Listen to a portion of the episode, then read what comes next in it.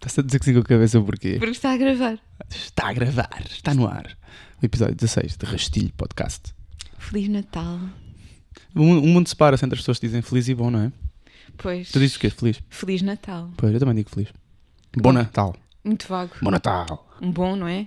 Pode não ser necessariamente feliz. E feliz é feliz. Mas feliz também pode não ser bom. Pois. Enfim. Não sei, sei lá. Cá está. Palavras. Gostas de Natal? Gosto. Uhum. E tu? Sim.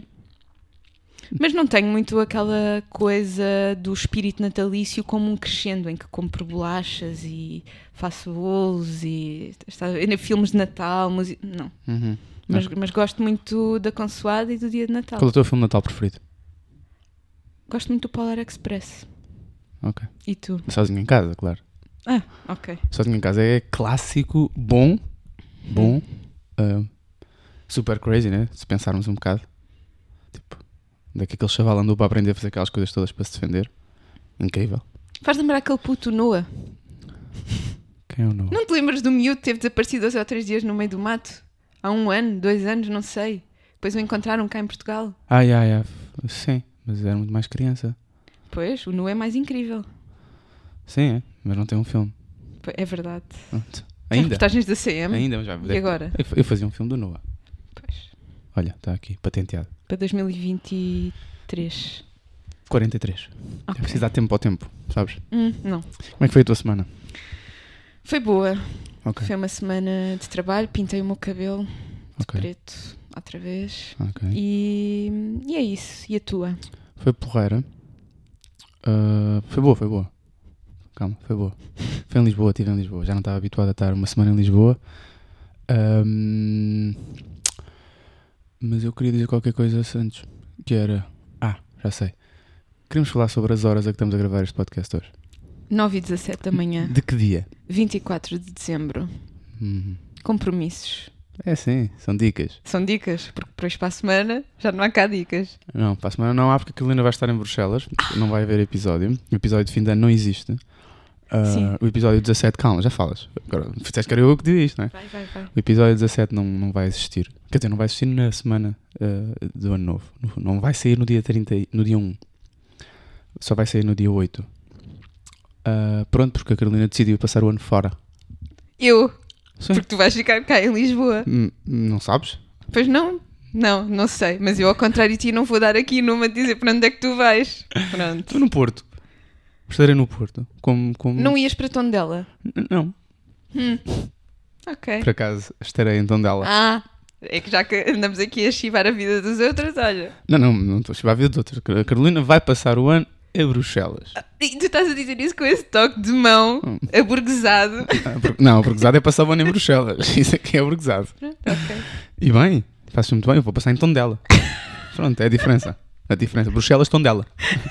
Até rima. Eu ia passar na Amadora. Mas não vais? Pois? Olha, eu ia, olha, eu ia passar ah, na Cova da Moura, mas não vou afinal. Vou passar a Tondela. Não, não funciona assim, não é? Pronto, olha, estou a perceber que há aqui algum sabiamento. Sim, gostava de muito de dizer-te que vou trazer, como já prometi, uma bandeira e gomas. Uhum. E pronto. Vais passar o ano, por favor. Ahm, vais dia 30, não é? E voltas Ai, dia oh, 2. meu Deus, mas o quê? O desconforto é latente. Ai, é assim, é, é. Porque se isto não estivesse a gravar, enfim. De 30 de dezembro a 2 de janeiro. Ah, ah, não, isto é surreal. E vais ser como uma das nossas ouvintes mais É fiéis. verdade, vou ter com a minha querida amiga Mariana Santos, que gosta muito do podcast Shout MS. e que, enfim, está lá imigrada e que me vai receber com muito amor e carinho. Achas, achas tu, não é? Não, pode, ser, pode só receber-te. Não, eu conheço-a. Ah, Tu não. não, é verdade. Portanto, eu sei que vou ser recebida com amor e carinho, mas até lá ainda, vou, ainda vamos estar juntas. E, e estou aqui a falar da minha vida e coisas que não interessam, peço-vos desculpa, mas isto é assim. É o Diogo a fazer a devassa da vida alheia. Ora bem, podemos já ir. eh, Não, antes disso quero só dizer uma coisa. Por favor. Não, eu só queria saber o resultado do. Não, já vamos aí, já vamos. Queria dizer que, como não existe, eh, enfim, vamos passar eh, uma semana sem falar eh, sobre as questões que surgem de uma forma espontânea nesta altura do ano, as reflexões sobre a vida Uhum. e tudo mais. Queria dizer-te que tomei a liberdade de ir ver. Rocher. Pronto. Tomei a liberdade de ir ver o que é que te espera como, enfim, pessoa que tem o signo de leão para 2023 Meu Deus. e, e quero já dizer-te Vou ter o melhor ano da minha vida. que do ponto de vista, pronto, de trabalho, acho que vai ser incrível e vais ter oportunidades para viajar e tudo mais. Uhum. E acho que consta que ao nível do amor vai ser estrondoso. Depois também vi o meu, mas não interessa. Pronto. Portanto, vou ter um 2023 ao nível do amor estrondoso. Sim, senhor. E do trabalho também. Acho Seja o, que, seja o que isso significa, não é? Estrondoso. Voltamos às palavras. Feliz, bom, não é? Estrondoso. Mas estrondo... intenso, vivido, Hum. com oportunidades de hum, autoaperfeiçoamento a partir das relações que estabeleces. Que coisa mais, Vaga. mais vaga. Pois é. Mas isto depois geralmente surge nestes artigos confirmado com movimentos planetários, que eu aqui não consigo citar, mas, Ok. mas extraí esta mensagem positiva, que Ok. vai E ser e um teu? bom ano. Eu, pelos vistos, e isto não é gozar, nos que eu li, Uhum. nos, vê bem, hein? fiz investigação. Nos dois. Pelos vistos, há a oportunidade também de, de voos em termos de trabalho. eh, Uhum. e. hum, Bom, pronto, é assim. Depois, ao nível do amor, há complicações. É mais um ano. É mais um ano, estamos aí eh, na luta. eh, enfim, essas coisas vagas de que Ok. Possibilidade de não sei o quê, blá blá blá. Mas é isto. Não é sei o que é, não sei o que é, blá blá blá, não sei o que isso quer dizer. Relações e coisas assim. Ok. Ah, mas pronto. é- Mas não é assim um, um cenário Não é tão. estrondoso. Não é estrondoso. Ok. É qualquer coisa mais intempestivo, como eu, Fico feliz que 2023 seja um ano estrondoso. para leões. Escorpiões, olha, temos que continuar aí na luta. Scorpion, estás vendo do Drake? Pois é. Olha. E faça-nos no mesmo dia que ele. Eu sei, Eu sei, já tínhamos falado sobre isso. já, não Já. sei. Não aqui no podcast, Pois. mas na vida. Uhum. Ora bem, Vamos. vou eu primeiro ao rastilho. Uhum. Antes de mais, podes só dizer o resultado já da Batalha de Janiés, que é a minha irmã não ficar estressada. Ficámos. Correu não foi? Foi justo, foi parecido, foi equilibrado. A Ruth Marlene, coitadinha, Uhum. ficou reduzida a 12% e a Ana Malhou 88%. Queres concluir alguma coisa sobre isso? Ou não? Da- a Batalha das Tânias, não dos Janiés. isso. Pronto, não fui nivelado. Hum. Cá está. Eu votei na Ana Malhoa. E a não- referência do Bocajo, a- achas que. Bondagem. Desculpa. Uau, que erudito. Pois eu sei. Tô eu cá. estou mais na cultura popular e Não, tu... são é 9h20 da manhã. Ahm, de um sábado. Uh, nunca gravei um podcast, não sei, já gravei algumas dezenas de podcasts. E- Comigo não. Não, verdade. Pronto. Achas que a referência do Bondage aj- ajudou à, hum, à, consen- à consensualidade da, da Ruth? Não. Ah. Mas dizer que tive várias pessoas que, que, que me vieram dizer que apanharam a referência. Claro, claro. Não é Todas, assim tão de nicho. todas elas. Não, não é nada de nisso, tens razão. Ah, ora bem, o meu rastilho da semana. Esta semana fui confrontado com várias coisas sobre a minha condição humana. Pronto. Ahm, várias.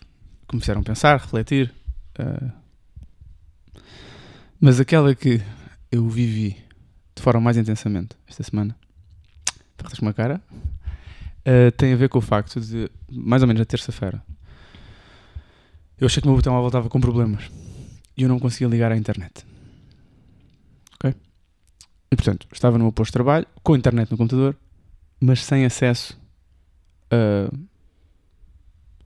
Portanto, porque depois também tenho uma questão com os dados móveis e portanto havia um conjunto de complicações que eu achei, pronto, vou ter que levar, vou ter que levar este telemóvel à, à, à Vodafone porque está com uma coisa a passar-se. Depois percebi que afinal era só tinha que fazer no meu trabalho, só tinha que ligar e desligar o router, mas, mas pronto. Ahm, e percebi que ah, percebi a minha profunda dependência para com, para com a internet e, e mais do que para com a internet, mais do que com a- para com a necessidade de ter que abrir o WhatsApp, ou ter que abrir o Instagram, ou ter que abrir o mail, ou ter que abrir o Twitter. O que mais, o que mais obsessivo me deixa, não, não sei bem se a obsessão é aqui a palavra certa, mas pronto, pode ser, ah, é a, a, a não possibilidade de abrir. Percebes? É, o estar no é o ter, o te- ter o telemóvel ao meu lado e não conseguir fazer nada do, do ponto de vista ah, internautico. E isto abre rastilho para falarmos sobre aquelas que nós achamos que são as nossas ahm, pequenas obsessões, uh, e por pequenas aqui tem, tem um significado, mais irrelevantes. Que nós, apesar de tudo, explicando e verbalizando, achamos, epá, que estupidez, que primeiro mundão. Um, mas que efetivamente é o mundo onde nós vivemos. e portanto, queria perceber se. Queria perceber se tens, se tens deste tipo de pequenas coisas, pequenas, pequenas, pequenos problemazinhos que, pá, efetivamente, não mudam a tua vida, mas mudam a tua disposição. Sabes? Porra, agora estou aqui, agora tenho, tenho que ir para casa. Eu, um dia que eu tive que voltar para casa para, tra para trabalhar de casa, porque o meu telemóvel também é uma ferramenta de trabalho, não é? Portanto, havia essa questão, não conseguia usá-la no trabalho. Um, yeah, tive que voltar para casa e, e trabalhei de casa. Pronto, portanto, efetivamente condicionou a minha vida. Mas foi um condicionamento mais exagerado do que eu, do que eu estava à espera. Diogo internautico. Diogo internautico. Sou muito. Sou muito internautico. Uh, eu queria depois até abrir a discussão. Tanto por... é, tanto é que tu és uma das pessoas que quando eu uhum, fico sem é responder ou... Fico preocupada. Logo. Yeah. Logo, logo, logo. Eu sou sim. um rapaz que está sempre ligado e atento. Sim, sim, sim. E às vezes até, até perigoso. É verdade, é verdade, sim. Isso para mim é sempre rastilho para preocupação. Uhum. Um, quando demora, demoras horas, é mais isso, não tem que ser no imediato. Sim, sim. Mas, mas, é bastante habitual de responder rápido. É, é, é verdade. E eu gosto muito disso. Uhum. Um, porque eu sou o oposto. Ah. Hum. Comigo não é, mas sim, mas, sim, sim, mas sim. tens razão. Eu queria abrir a discussão depois para outros lugares sobre. Que é o objetivo deste podcast. É, sim, mas antes disso, para responder objetivamente à tua pergunta, uhum. eu. De que me lembro, tenho duas uh, diferentes. Uma que também é tecnológica, mas uh, que reverte. Ou seja, eu desde que saí de casa ainda não comprei nenhuma impressora. Hum. E uh, convém dizer que o meu trabalho é 80% leitura de textos. Uhum. E eu tenho imensa dificuldade uh, em ler em suportes digitais. E bom, estou aqui desde abril e não tenho impressora e não posso gastar muito dinheiro com fotocópias, nem vou todos os dias à casa da minha mãe para imprimir textos.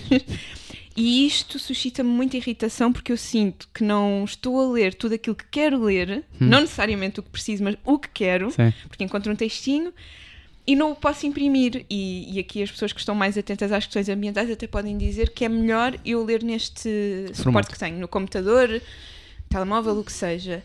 Mas para além disso, eu tenho algum fetichismo associado à coleção de texto e, portanto, eles ficam aqui e eu volto a revisitá-los quando os imprimo. Revisitar. Sim, sim, uhum. a visitar uhum. Diogo Maia. Eu gosto. Eu sei, estou a guardar. Uh, e portanto tenho essa irritação. Eu sinto que quando estou a trabalhar de repente há um texto que gostava de ler e não posso imprimir, sinto que isso me dificulta e é semelhante à tua, porque acho que neste ponto em específico toca nas questões de trabalho. Yeah. E tenho outra, uhum. que é absurda. Eu tenho que ter sempre pastilhas em casa. Ah, yeah, tu és bem essa pessoa. e portanto, quando não há pastilhas em casa, eu não sei se isto não joga aqui com mais do que opção alguma compulsão, porque eu saio de propósito para ir comprar pastilhas, hum. como as pessoas saem para ir comprar tabaco. Hum. Portanto, há aqui problemas. Ah, e, e eu sei isso. E, eh, enfim, a minha mãe está-me sempre a dizer que eu vou ter problemas nos dentes porque eu sempre a mascar pastilhas. Mas isso. Mas maxilar forte. Sim, muito. Estamos maxilar. sempre a trabalhar todas as partes do corpo. Maxilar forte. Vai ao gym também. ah. Mas esta em específico eu acho que é mesmo qualquer coisa que me irrita, que fico aqui completamente afetada por não ter pastilhas em casa uhum. de menta. Uhum. Agora, o que é que eu queria perceber naquilo que tu expuseste? Porque eu acho que nós não nos podemos ficar na coisa só subliminar de eu preciso de ter a possibilidade de entrar uhum. Nesses espaços uhum. que estão na internet. Porque me parece que isto toca em duas questões tuas, e por isso é que tu até começaste o rastilho com a condição humana. Uhum. Portanto, não vamos só aqui à coisa de first world problems, Sim. que é a FOMO, o fear of missing out, ou uhum. seja, o poder estar a acontecer, ou uh, enfim, o mundo está aí, nesse espaço, que é muito mais amplo do que a tua existência no lugar, certo. e tu não acedes a ele. Uhum. E para além disso, uma outra questão que eu acho que tu também podes discorrer sobre ela, se concordas ou não, que tem a ver com o controle. Tu de repente há qualquer coisa que não consegues gerir e que, e que passa até pela socialização, pela manutenção de hum. contacto com outros. Hum. E isso é muito diferente de uma coisa absurda como eu com as pastilhas ou com os textos, que eu percebo que são mesmo minhas, não, Hum. Não há aqui depois a transposição para outros planos muito mais vastos. Agora, efetivamente, a rede é o nosso espaço de existência em muitos momentos. Uhum. Faz sentido? Faz. As duas. Fazem sentido. Fazem as duas sentido ao mesmo tempo que eu acho ah, que é curioso porque ao terceiro dia ah, eu já tinha já- eu já me tinha ahm, pá, mentalizado que ia estar esta semana sem, sem internet de trabalho. Portanto, eu fui sem internet no telemóvel. Eu já fui trabalhar sem problema. Portanto, aqui, há houve, houve aqui também uma, uma habituação. Isto. Nós somos mesmo criaturas de hábitos e, e eu sou mesmo uma criatura de hábitos. E neste aspecto, disse: pá, ok, olha, é o quê? No final, no final do dia, quando eu for almoçar, o sítio onde eu for almoçar, se houver internet melhor, atualizo-me. Ou... Depois há aqui a questão. Eu acho que mais do que o Fear of Missing Out é a segunda parte. Porque não é a cena de eu ter que estar sempre a responder às pessoas ou ter que estar sempre ligado. Tem uma- há uma questão de trabalho aqui, que é importante, e muitas vezes há muitas mensagens e e-mails que chegam uh, para o meu telemóvel e isso, e pronto, isso tem que ficar respondido do ponto de vista de trabalho, não é? Um, mas há aqui a cena de pode estar a acontecer alguma coisa, não é só a questão do perigo, às vezes é a cena de é pá, esta semana disseram-me que que eu era uh, por natureza um cuidador e é verdade, sou. E não é aquela coisa, não é só aquela coisa de ai, tenho que ajudar. Não, não, é a mesma coisa de estou a falhar, pá. Eu estou a falhar aqui se não, se, não, se não fizer isto, se não ajudar esta pessoa, pode surgir alguma emergência para alguém, mais próximo, menos próximo, e eu efetivamente não, não estou a conseguir cumprir. O que é que aconteceu esta semana? Que é uma coisa que eu gosto, porque eu também sou assim.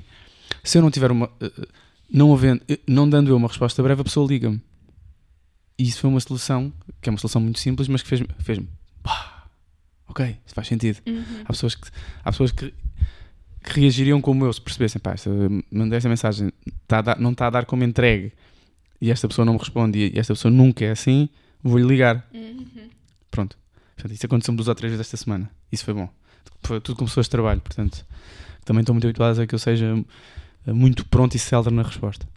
Ahm, portanto, acho que mais do que o, o- a FOMO que eu tenho, mas que acho que está a ser bastante trabalhada, e estou bastante feliz com essa evolução.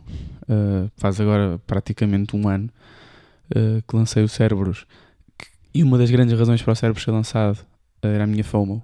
E, e mais do que a minha FOMO é- era a ideia de não deixar uma pegada e esta ligação entre o meu ego e, e este medo de não deixar coisas feitas e, e as gerações que aí vêm da minha família depois não se lembrarem da voz, pronto. Eh, eu acho que um ano depois posso dizer que efetivamente, aqui num jeito de balanço, efetivamente acho que foi a coisa que eu, que eu, tenho, que eu consegui trabalhar mais, de forma mais bacana. Uhum. Outras que não consegui, apercebo-me hoje, não consegui, e que achei que sim, e que achei que estava mais bem resolvido sobre isto ou sobre aquilo. Esta não. Eh, acho que efetivamente consegui trabalhá-la. Eh, não, não estou tão dependente de, de estar em todo o lado ao mesmo tempo eh, a descobrir todas as coisas. É? E portanto, neste aspecto específico, acho que tem a ver mais com a questão de, de perder um bocadinho o controle para o meu meio não é? E não necessariamente sobre epá, o, que é que, o que é que aconteceu hoje, ou o que é que aconteceu ontem, o que é que está a acontecer no mundo, ou o que é que, o que, é que eu não estou a ver, não. não é? acho, que- acho que é mais, tem mais a ver com o facto de eu poder estar, que é o meu maior medo, acho eu, falhar, falhar com alguém. Uhum, Tipo- Mas é que tu colas muito esses dois espaços e isso não é necessariamente mau, é só a tua forma de te Uhum. relacionar com pessoas de quem gostas, que é o cuidado. Não é com o controle do outro, porque não me parece que tu Não. sejas o tipo de pessoa que quer controlar a vida alheia, mas é, com o é um controle no sentido em que sabes que te controlas a ti próprio nesse cuidado. Sim. E, e isso pode ser muito opressivo para ti, porque. Minha vida é uma opressão. sou, sou profundamente opressivo comigo. Pois és, Puxou, pois és. puxou. Eu sei que és. E sabes o que é que é curioso? Eu não sei se vocês reparam no tipo de gestos que fazem quando falam de determinados temas, Hum, mas tu, quando falas de cuidado e controlo, fechas muito o punho. Ah. E, e isso é inevitavelmente uma resposta também ao que se passa dentro de ti. E o que é curioso é perceber que transmutamos, e isto aqui coletivamente, não é só tu, uhum. esse cuidado para esta esfera que é do digital. Sim. E eu também acho que sim, acho que tu não precisas de saber o que é que está a passar no Twitter a todo momento, mas a possibilidade de aceder a outros através Uhum. do telemóvel. Depois eu sinto-me mal, porque enfim, eu não eu, eu não, não sinto nunca muita urgência ah, em ter essa coisa disponível. Ah, acho que muitas vezes até posso passar por desinteressada. Uhum. Não acho, que, não acho que isso seja verdade. Sim, mas também há aqui uma questão diferente. É Hum. que nós temos uma relação de amizade diferente. Certo, certo. Eu, eu acho que provavelmente noutras, noutros tipos de relações não sou eu. Não sou eu. Não, não sou. Quando, aliás, até com os meus pais, muitas vezes recebo uma mensagem e eu reviro os olhos porque não me apetece ser incomodada. E, e portanto é curioso porque Sim. é uma outra transmutação dessas relações. Mas tu já estiveste alguma vez Ui. assim. Pronto, tu parece-me impossível, mas uma semana sem redes sociais. Obviamente que não. Pois. Obviamente que não e acho que não sequer faz sentido. Hum. Tipo, sem redes sociais significa o quê? Sem internet. Não, sem, sem redes sociais. Ah, hum. sem, mas não é tirares a aplicação do, tel, do teu telemóvel que funciona. Sim. Muito bem, já fiz isso várias vezes, mas efetivamente de repente desapareces numa rede social. Já experimentaste fazer Já, isso? já, já. Já. E qual é que é a sensação? Eu não- eu não- mas eu, eu acho que tem mais a ver com, com. A minha questão é o WhatsApp. Pois, é o contacto. Sim, sim. A minha questão não é eh, se eu ponho coisas no Twitter ou, ou- ou vou ver o Twitter ou o Instagram. Muitas vezes o Twitter eu faço. Tenho, tenho bem definido o meu uso das redes. O, Instagram é, é por lazer. É por lazer. E o Twitter é, e o Twitter é, é informação. E, e isso quando posto, portanto, alguma coisa de trabalho. Hum. Ahm, Mas uma questão. mas mas mas estou muito bem sem essas duas coisas. Pois, mas é que há aqui, eu durante muitos anos, Poxa, nos- no- é mesmo, eh, mesmo 2018, 2019, nos períodos em que senti que queria mais desenvolver relações que vão ao âmago e Hum. são mais autênticas, se quisermos, Uhum, fazia muitas vezes mal, porque era obstinada, uhum, o exercício de estar completamente sem nada, uhum. sem internet, sem nada, para perceber, não é? Era um exercício de triagem a que eu me prestava, quem é que vinha falar comigo sem essa hum, intermitência das mensagens que estão constantemente a cair. Certo. Porque eu acho que também podemos questionar isso, não é de- Podemos, deixar de podemos. usar, mas nós precisamos efetivamente de falar tanto. ah, Sim, nem, nem- nem estamos prontos para isso, né? Nem o nosso cérebro está pronto para isso e, é- é- há aqui grandes, há grandes modificações, acho eu, e isso vai ficar a estudar nos próximos anos, né? na forma como nós a forma como andamos a processar demasiada informação, dem- demasiado tempo, tentar cumprir demasiadas coisas com demasiadas pessoas. Ahm, a questão, olha, por exemplo, nós não nos tínhamos conhecido, É verdade. não é? E portanto, isso como é que eu posso estar a dizer- como é que eu posso achar que, que para mim seria saudável deixar de ter de- não estou a dizer que é o que estás a levantar, mas às vezes Uhum. questiono, pá, Deus, se eu agora deixasse de ter rede, é estúpido. Tipo, algumas das, melhor- algumas das pessoas com, com que eu, de quem eu mais gosto e, e com quem eu me dou são pessoas ah, que eu conheci através das redes sociais. Uhum. Hum, Por várias, por várias formas, não é? Ou porque me meti com a pessoa, ou porque a pessoa se meteu comigo, ou porque ah, acompanhava, eu acompanhava alguma coisa que a pessoa fazia, ou, ou o contrário. Pá, portanto, acho que depois o problema é como é que, como é que tu depois transportas isso para a realidade. Eu acho que nisso sou bacana. Uhum. Ah, acho, que, ah, acho que ah, sinto alguma. sinto- acho que é a minha maior cena. é sinto alguma pressão ahm, para cumprir com expectativas. ah, porque habituo as pessoas a essas expectativas. Porque acho que são gajos ah, que até cumpre, até cumpre nas expectativas iniciais ah, que ponho sobre mim e que os outros têm sobre mim. Ahm, mas sei que falhei já, sei que falhei, muitas, sei que tenho falhado muito. E isso é uma coisa que No cumprimento das expectativas? Yeah, yeah. Yeah. Mesmo, em cena- mesmo em questões amorosas, tipo com pessoas com, pessoas com quem me envolvi, hum, o facto de eu me ter o facto de eu, ser, de eu ter colocado em cima da mesa coisas que, para- que aparentemente parecem muito certas sobre mim, ah, o não cumprimento disso eu vejo só como responsabilidade minha. E, acho- e acho sempre que a outra pessoa tem razão sobre esse tema, porque efetivamente depois eu falho Hum. porque esta minha esta minha necessidade de epá, de efetivamente ter quase tudo sob controle ter quase não ter tudo, tentar ter tudo tem muitas falhas E muitas vezes, sei disso, nos últimos anos,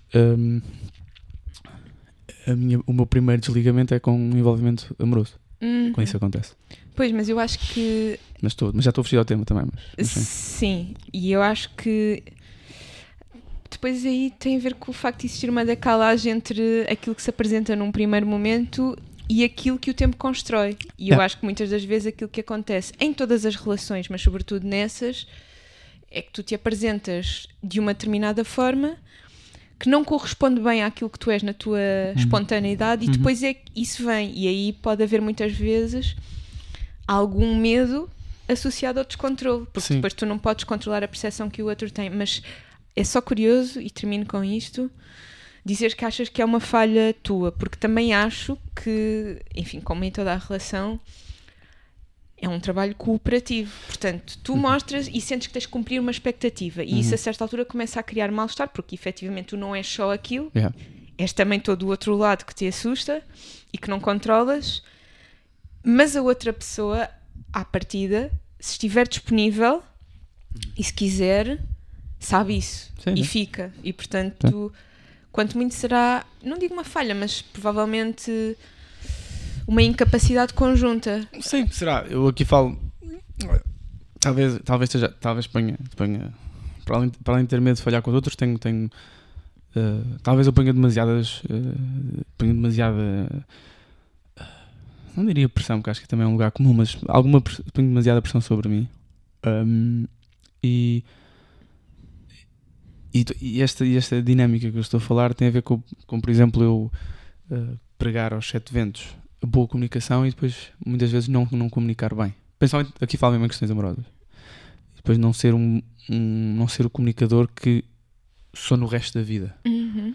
Ou a forma como comunico nas outras relações. Estás a ver? E isso, é- isso é a responsabilidade minha.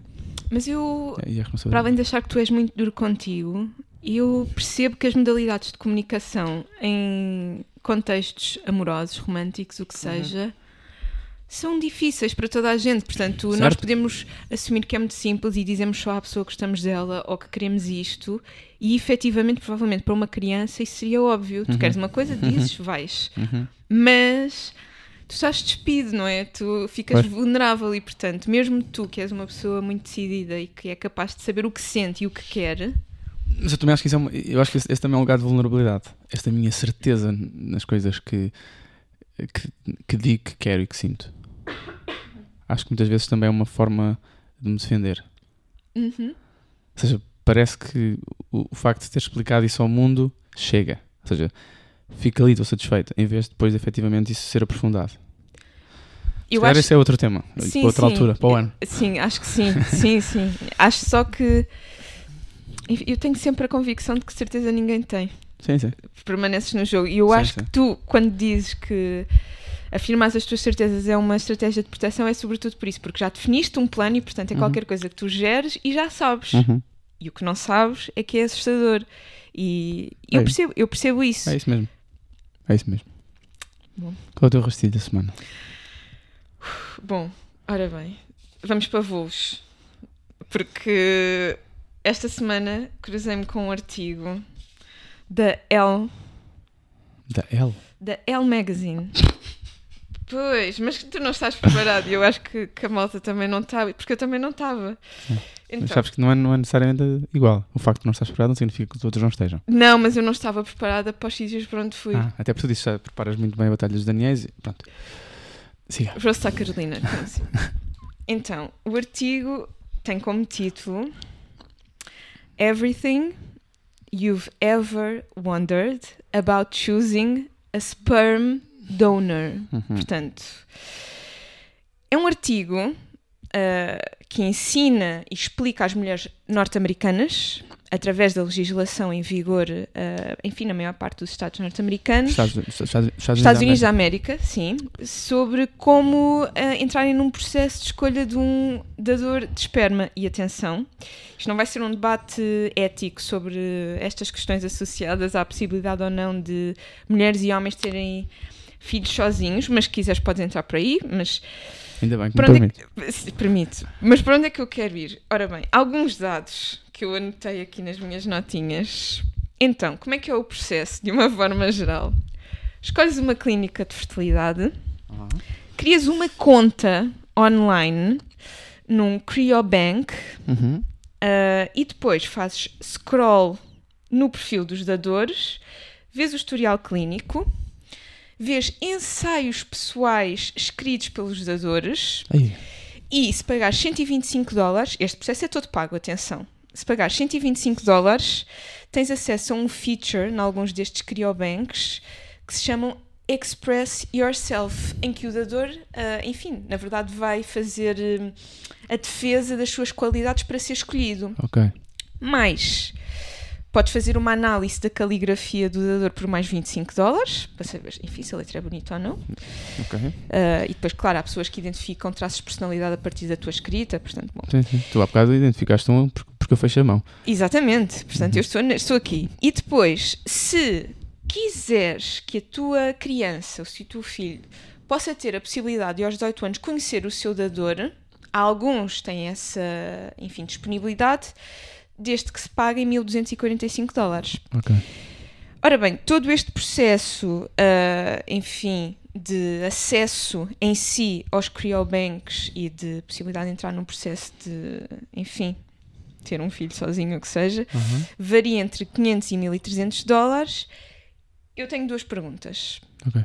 Porque o meu rastilho não se ficou por aqui, ou seja, eu não, não quero que reflitamos só sobre estas questões éticas, mas sou só eu ou isto suscita efetivamente algum incómodo, ah, enfim, na, mercantilização da vida Uhum. e depois no facto de haver uma espécie de hum, ah, reflexo da forma como nos organi- organizamos em sociedade e que, portanto, podemos comprar tudo e, portanto, podemos comprar vida e podemos escolher os features ah, do nosso dador, porque assim, em certa medida, estamos a escolher os nossos filhos como é que vão ser.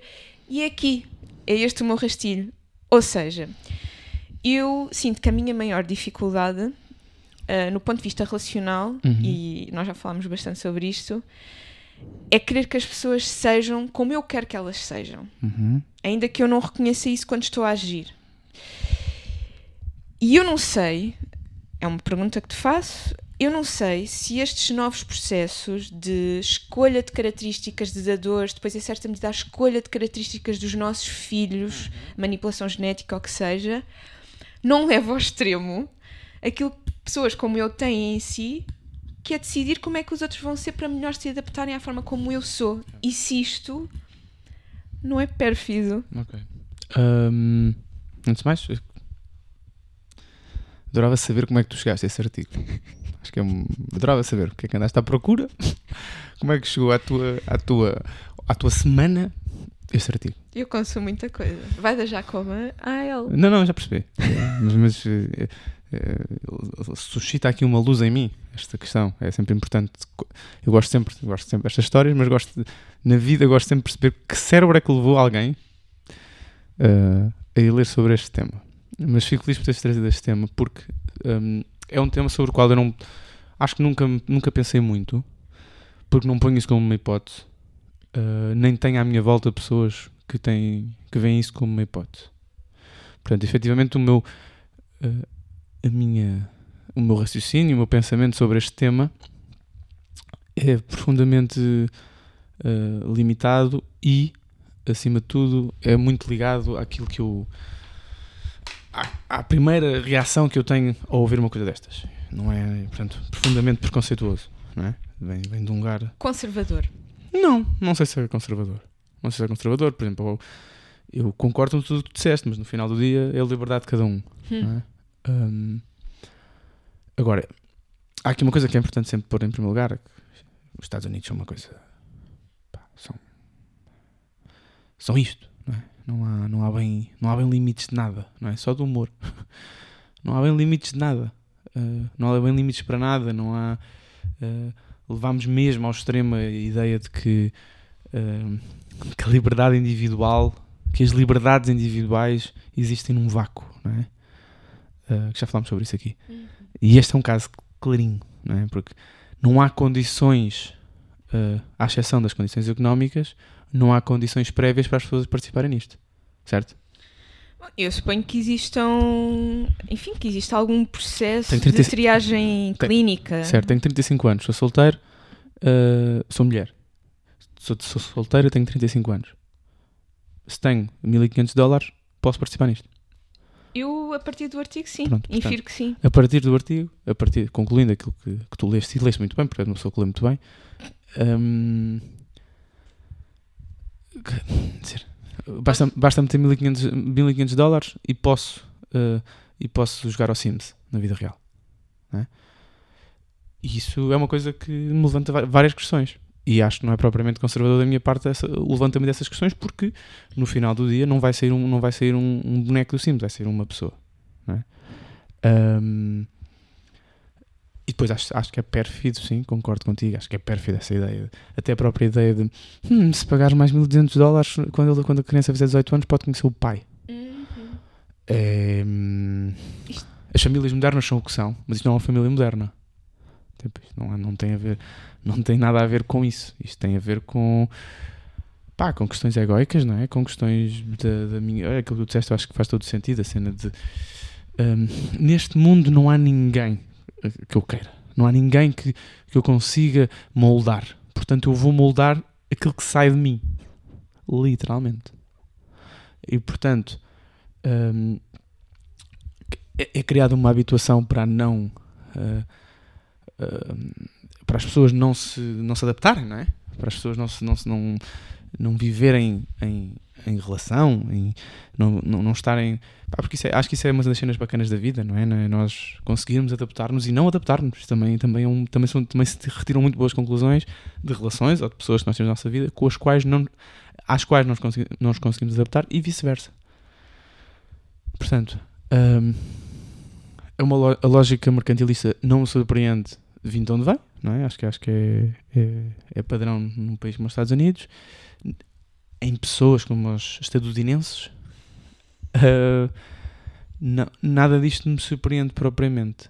Ah, surpreende mais tu, tu, tu ter lido esse artigo, mas ao mesmo tempo não me surpreende.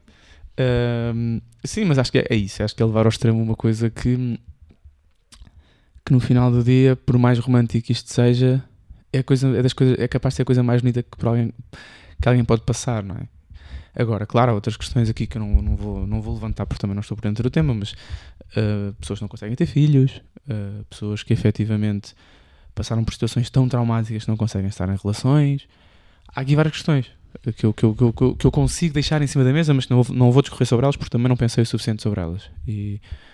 Um, epá, e é isso, né?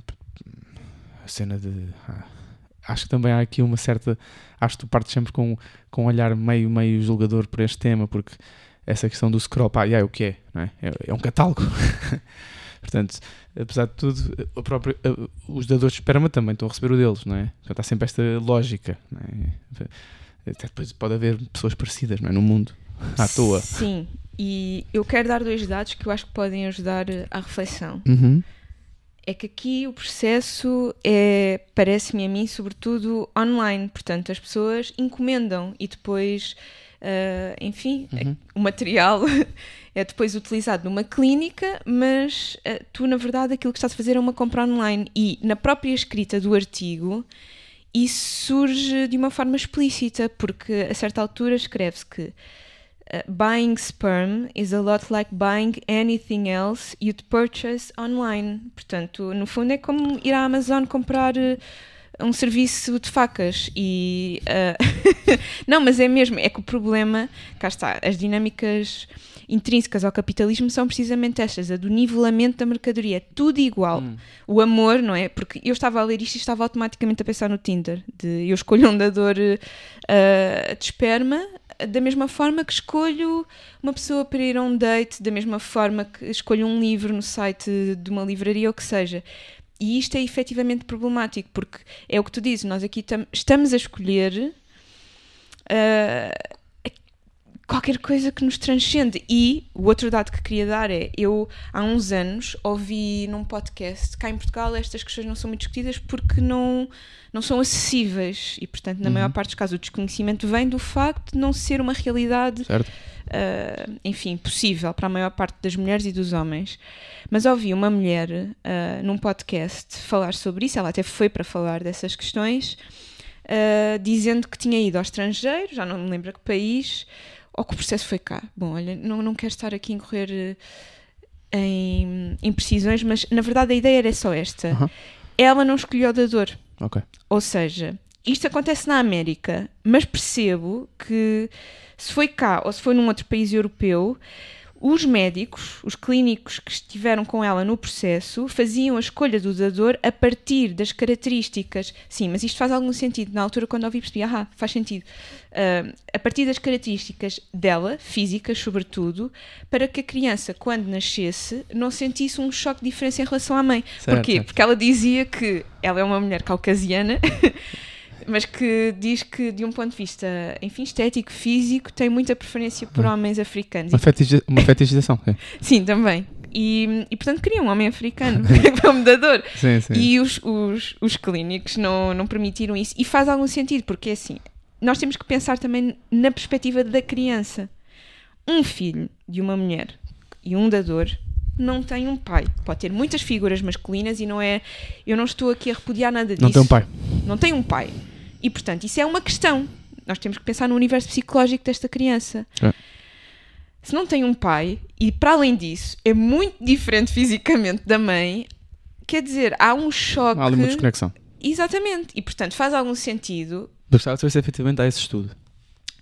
O quê? Se há esse estudo da Pois, não desconexão. sei. Não é? Eu não sei, mas eu, eu Isso percebo. pode, isso pode partir de um lugar complicado. É, o Ah. que eu intuo só é que ah, todas estas questões, quer se queira, quer não, quando se escapa um bocadinho de uma família dita normal, há Hum. questões que surgem na perspectiva psíquica e no universo psíquico das crianças. Sim. Um exemplo claro, e termino com isto: Uhum. filhos de pais adotados. E dou só esta experiência que me chega a partir do que a minha mãe fala na escola. Já foi professora de muitas crianças que foram adotadas.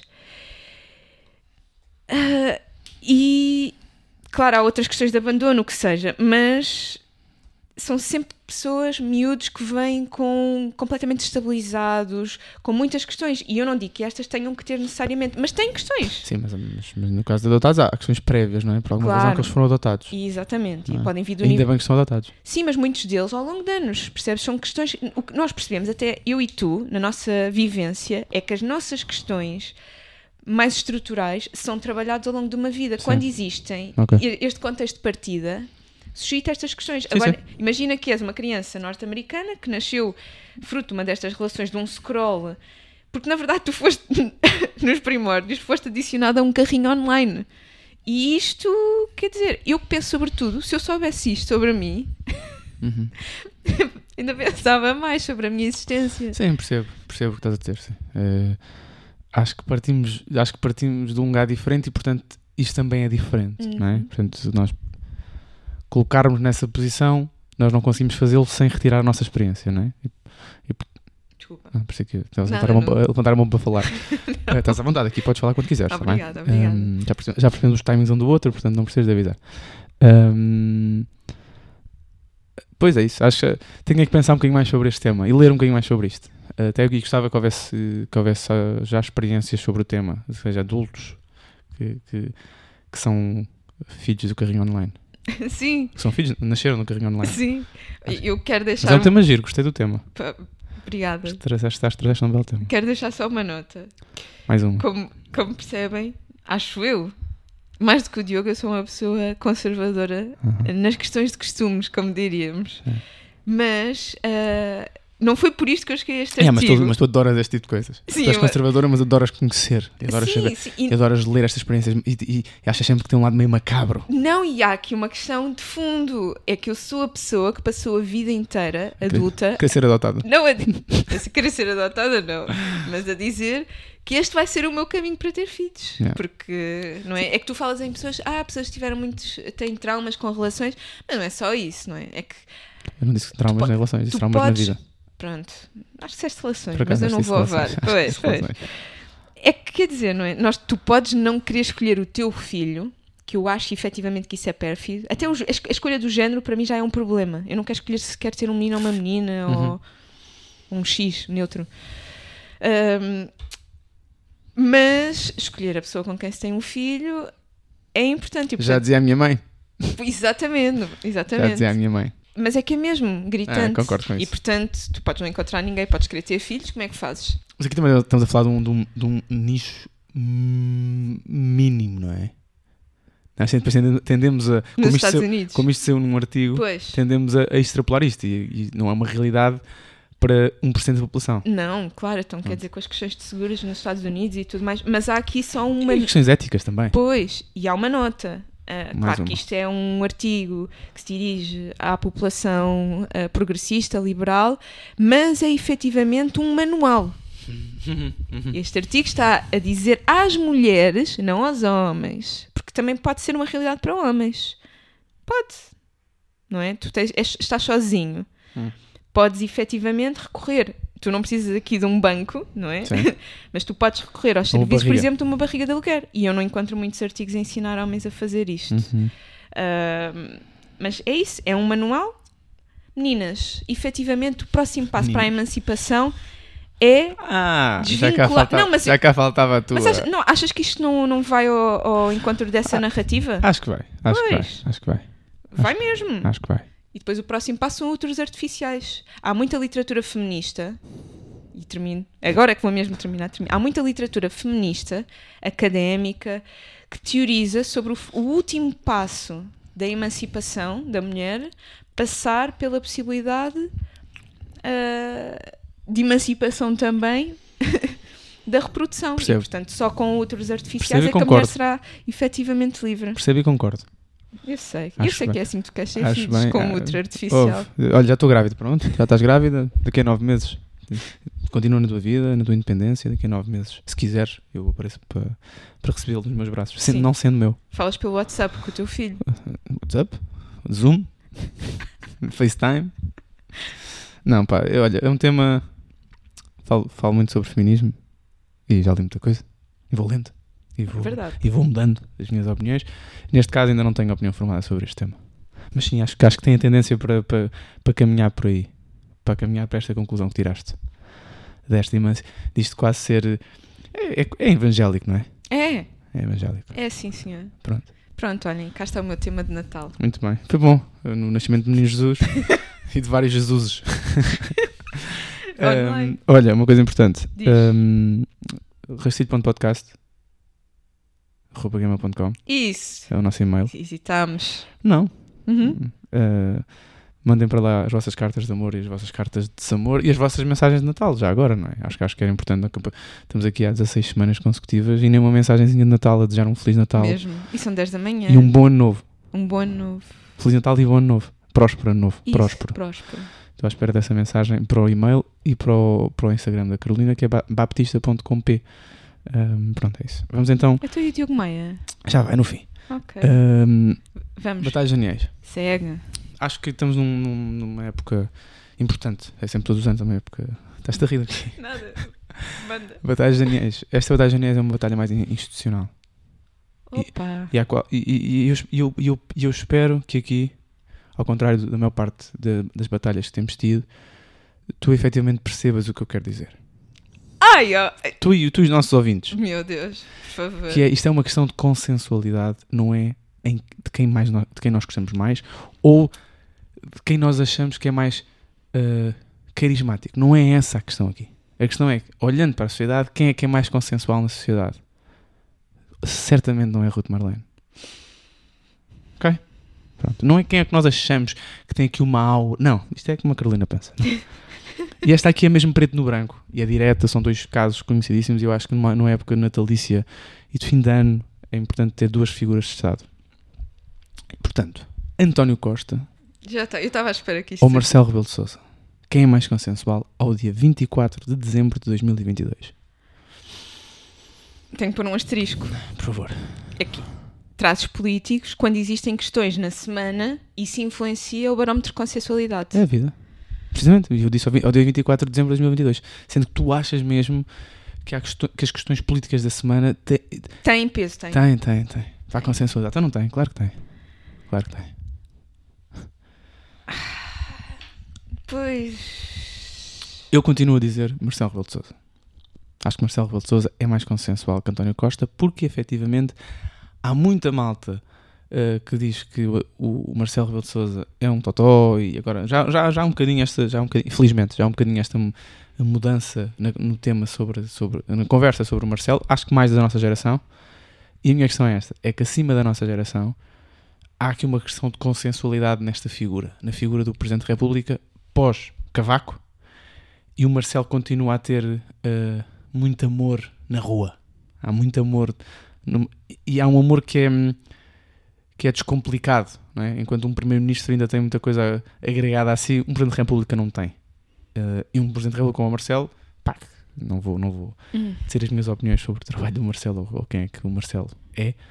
Uh, mas efetivamente eu acho que o Marcelo é mais consensual porque há porque o, o Costa tem o Costa é, é um daddy tipo aquilo é tipo gajo é, eu não sei se não é do ponto de vista puramente político não sei se não é o melhor de sempre em Portugal Aí, Um, pois. Sim do ponto de vista da demagogia da, Como um político. Sim, como sim, político, sim, sim. como uh, Uhum. estamos a falar de um gajo que chega ao poder como, como um grande traidor Sim, sim, dentro sim. do PS É verdade. e ninguém questionou isso como deve ser. E ele, ele torna-se um- provavelmente um dos primeiros ministros mais consensuais desde o Sócrates, desde a primeira vez do Sócrates. Ahm, pronto, e pronto, já não vou ao Sacarneira, não vou ao Álvaro, são tempos diferentes, vou falar de, da política moderna claro. portuguesa. Pronto, Contemporâneo. contemporânea. Ah, pronto, mas, mas acho que apesar de tudo há muita contestação a António Costa, mas acho que ele é uma figura super consensual, apesar de tudo. É, pois, é, estou, acho que estou de acordo com tudo o que disseste.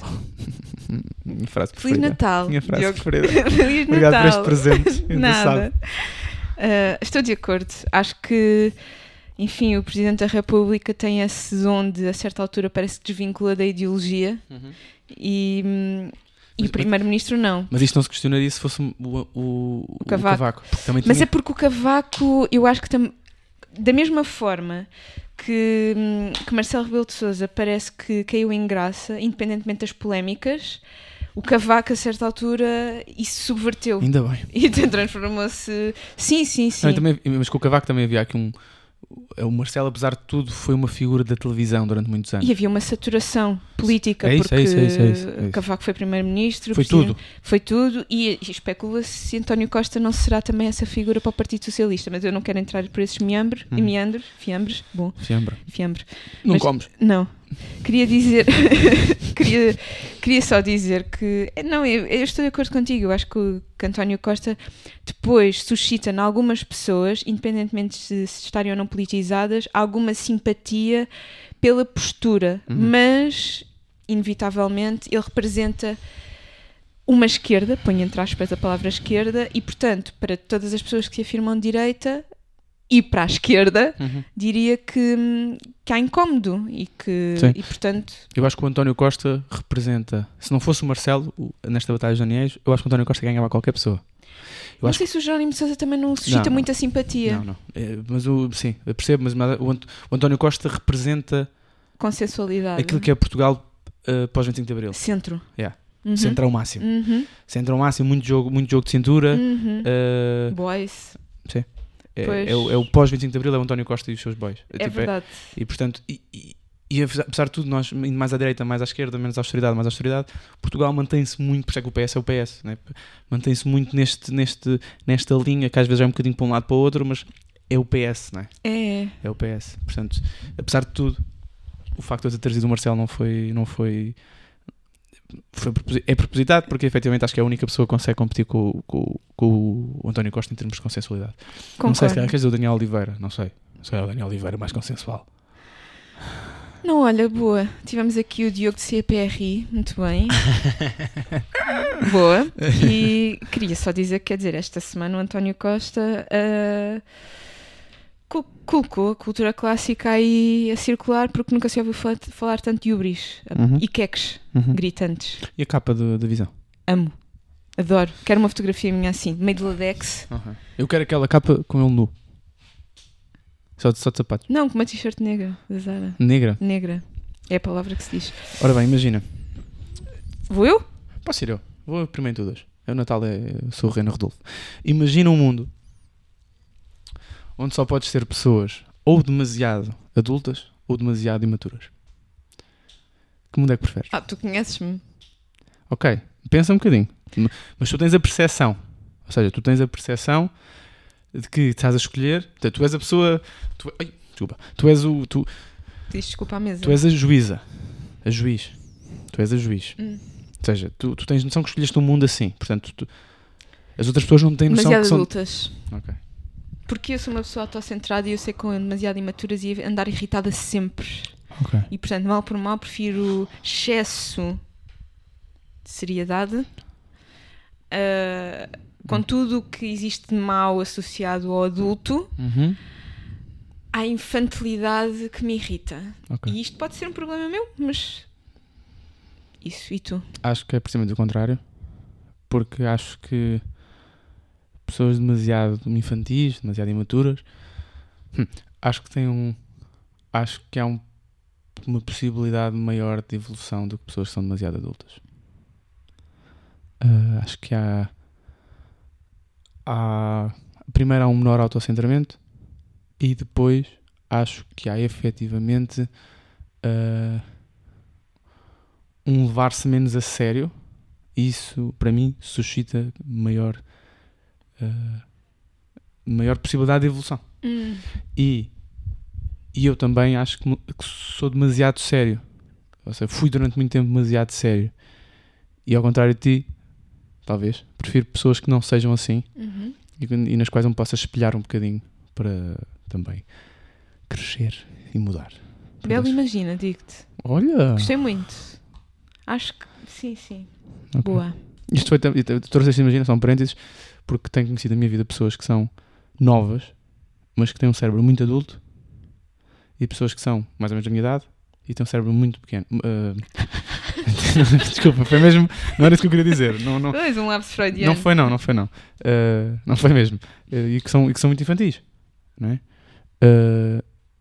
E eu penso sempre que quem é que está mal aqui? É uma. Ninguém. Não, não, sim, mas sim, sim, sim, sim, sim. Mal claro, sentido, claro, não- claro, claro, Claro que não está mal, é a vida. Cada, um é, Uhum. cada um é o que é. Mas é, pronto. É. isso. Muito bem. O meu imagina Ok. é, é temático. Sim. Bom, não, mas é temático, vai aqui ao encontro do dia de hoje. Imagina que podes Uhum.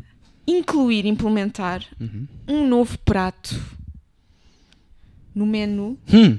da consoada. Hum.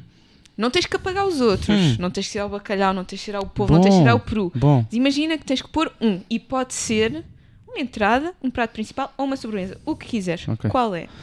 Só posso escolher um. Sim, Diogo Ok. Maia. Só Não posso escolher uma entrada, um prato principal só- uma sobremesa. Não, não queremos, não queremos o teu cardápio. Ok. Ah, picanha. Então não, deixa, não deixaste de ser, ser picanha. Mas eh, não tiras os outros. Vais comer o bacalhau e depois comes uma pica. Hum. Comes tudo no mesmo prato, até se Sim, for sim, preciso. nem se lava nada. É, assim, há indiano. O Samit gosta muito. O Samit diz que isso é uma prática bastante comum em casa dele e na Índia, que é pratos diferentes, não se, não se limpa o prato, Pois, substitui. ainda não foste ao templo indo à cantina comer. Não fui. Já fui, fui convidado e não fui. Pois é. Eu Uhum. era um creme, uma sopa cogumelos e castanhas.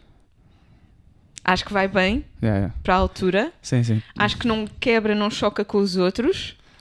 e, acho, e acho que é maravilhoso. Ok. Pronto. Hum, a minha picanha. Eu, mas ao mesmo tempo, acho que era importante ter um prato vegetariano. Hum, e o quê? Não, não tens muitas ideias?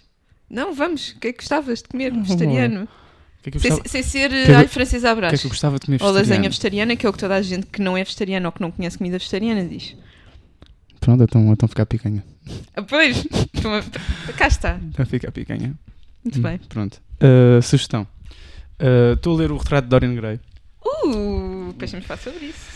do Oscar, do Oscar Wilde. Ou do Oscar Wilde. Como é que tu dizes? Oscar Wilde ou Oscar Wilde? Oscar. Oscar Wilde. Estou a ler esse livro Ahm, conheço a história, não, Uhum. sei que já o comecei a ler em tempos, mas não, não o li todo. Em português ou em inglês? Português. Sim, Nada. Keep going. obrigado. Estou a ler este- esse livro e. E é isso. Estou a gostar. E sugeres às pessoas? Uma boa novela. Sim, leiam. Muito bem. Um clássico. Sim, e como diz Pacheco Pereira, Ah, olha. Não estava à espera. Sim, vai. e como é uma coisa que ficou-me na cabeça para sempre quando ele disse isso. ah, se eu não vou ter tempo para ler todos os clássicos, para que ler outras coisas? É verdade. O meu pai está constantemente a dizer-me isso. Vês? Sim, senhora. Concordo. Eu vou sugerir duas. Ah, tu já, tu- mas já podes, né? Eu não posso escolher três pratos, mas tu podes escolher nove sugestões. Tranquilo, vá, siga. Anda lá. Em primeiro lugar, é um filme, um documentário que está no Filmin. Olha, vi, vi, desculpa, desculpa, desculpa. No outro dia vi o documentário, vi o documentário sobre masculinidade, tu me disseste tudo. Tu disseste aqui. Boa, ainda Via-me na boa a fazer aquele, aquele grupo de chavalos. de moderação. Yeah. É verdade. Também gostava de fazer coisas desse género. Uhum. Mas Estava eu a dizer. tu és mulher, deixa os homens fazer também coisas sozinhos. Deixo, vocês conseguem. Sobre as emoções, nós conseguimos fazer Eu coisas acredito, eu acredito, Pronto. eu acredito. Tenho essa fé, essa esperança Ok. de um dia vir a ver. Aham. um filme, um documentário ah, que se chama Todas as Cartas de Rambo, de Edmundo Cordeiro. E porquê que eu vou recomendar isto? Porque cruza ah, num espaço íntimo que tenho sobre a importância das aulas, porque Uhum. centra-se na Maria Filomena Mulder, Uhum. faço no no escritório dela, enfim, é uma pensadora portuguesa, ah, professora universitária também, ah, de filosofia. E ahm, o que é curioso é perceber que uma aula, ah, para além de ser um espaço de pensamento, é, é sobretudo um momento irrepetível em que alguém pega em textos ou em pequenos fragmentos de mundo Hum.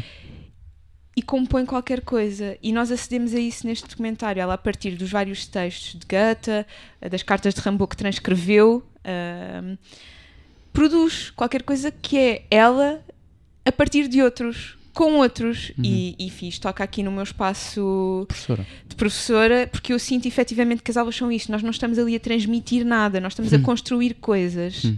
Todas as vezes. ah, de forma diferente. Todas as, todas as semanas suge- sugeres coisas que o meu pai gosta. Pois, eu, sim, lembrei-me muito. Acho que sim. Lembraste que, muito do meu pai, foi? Sim, às vezes penso, penso, ah, Pensas eu no meu pai. penso no teu pai a partir daquilo que tu me contas, não é? Está fiques- aqui a tentar, está aqui a tentar mandar-me para o buraco. Fogo. Sim, há, há coisas que eu Mas é uma, sugestão, é uma sugestão que eu Acho- acho que eu Acho que sim, acho que efetivamente os professores, e os, os bons professores Uhum. e que sentem esse labor de uma forma ah, produtiva, no sentido em que lhes toca no âmago, vão gostar. E depois tem qualquer coisa que está nos antípodas e que me foi sugerido num contexto muito específico, que foi qual?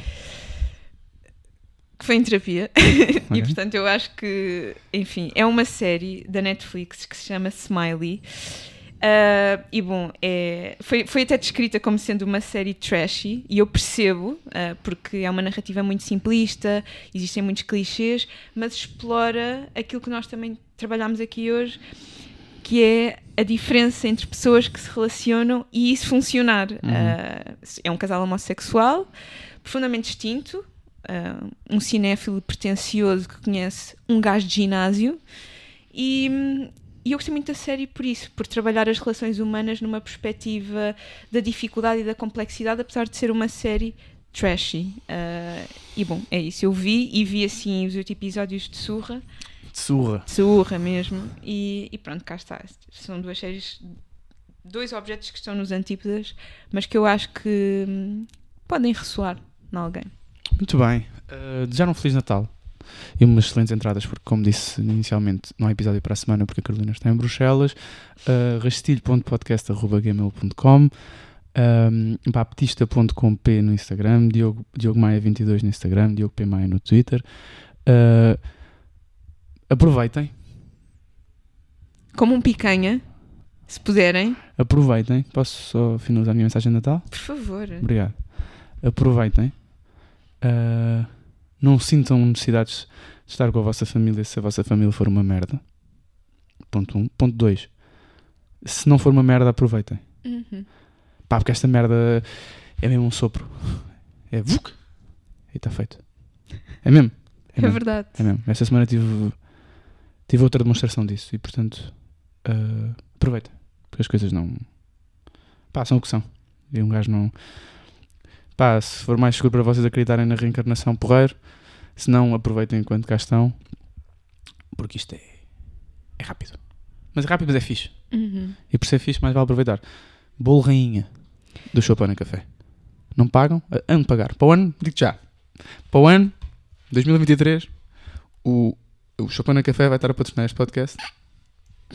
Podes escrever aqui. Não sabes se este podcast vai existir.